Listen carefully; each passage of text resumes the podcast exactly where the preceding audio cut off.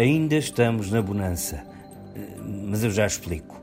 Vimos António Guterres na capa da Time, um secretário-geral da ONU com água acima dos joelhos, afundando-se de fato e gravata nas águas do arquipélago Tuvalu, Oceano Pacífico, com a subida dos mares. Estava com aquele seu ar clássico de é a vida, apesar de tudo menos resignado, menos virado para o diálogo e mais para a zanga. O tempo da conversa esgota-se. Hoje e nos próximos dias vamos ter Paris, Madrid, Praga, etc., numa caminhada fervente para os 40 graus centígrados, enquanto Lisboa, exceção europeia, ficará pelos 20 e tal graus.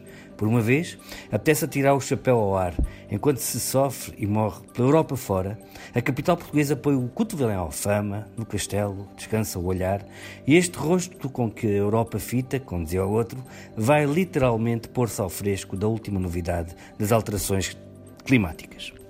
O Luís Afonso, no Bartuno do Público, colocou uma criança a responder à confissão de Guterres de que a sua geração falhou na questão do clima.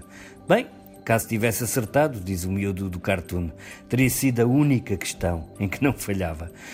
O rosto principal do falhanço é hoje o do homem que menos reconhece a catástrofe iminente, o nosso, nosso Tanas, Donald Trump, que agora acelera para uma guerra com o Irão, se calhar nem a quer, mas precisa de um sururu para a reeleição.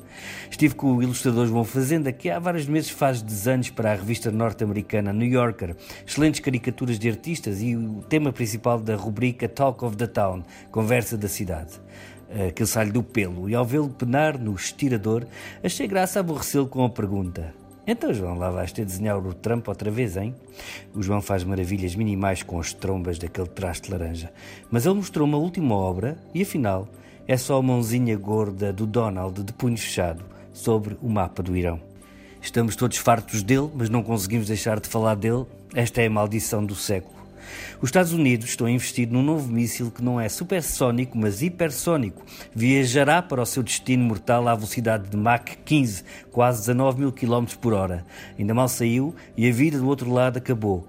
Viajará sobre as suas próprias ondas de choque e nem vale a pena os presidentes inimigos serem bunker, nem, já agora, as potências gastarem dinheiro em porta-aviões, porque aquilo nem se vê chegar. Fura tudo num tempo maluco. Em português, usamos a palavra tempo para o correr cronológico dos segundos dos anos e a mesma palavra para a passagem do sol para a chuva, da calmaria para os temporais, o tempo meteorológico. Eh, por causa disto, tudo, lembrei-me de uma frase que ouvi um tenente na minha recruta de veras conscrita na Força Aérea Portuguesa. Um desgraçado do meu pelotão, já sentindo por culpa das marchas forçadas ao sol e à lua, acabou a dizer que é verdade que primeiro lhe tinha custado muito, mas aqueles seriam os melhores dias da sua vida. Ao que o tenente respondeu a todo o pelotão: Sim, mas como se costuma dizer, depois da tempestade vem a bonança. E vocês ainda estão na bonança. Podem dizer, hã? Que nós também dissemos.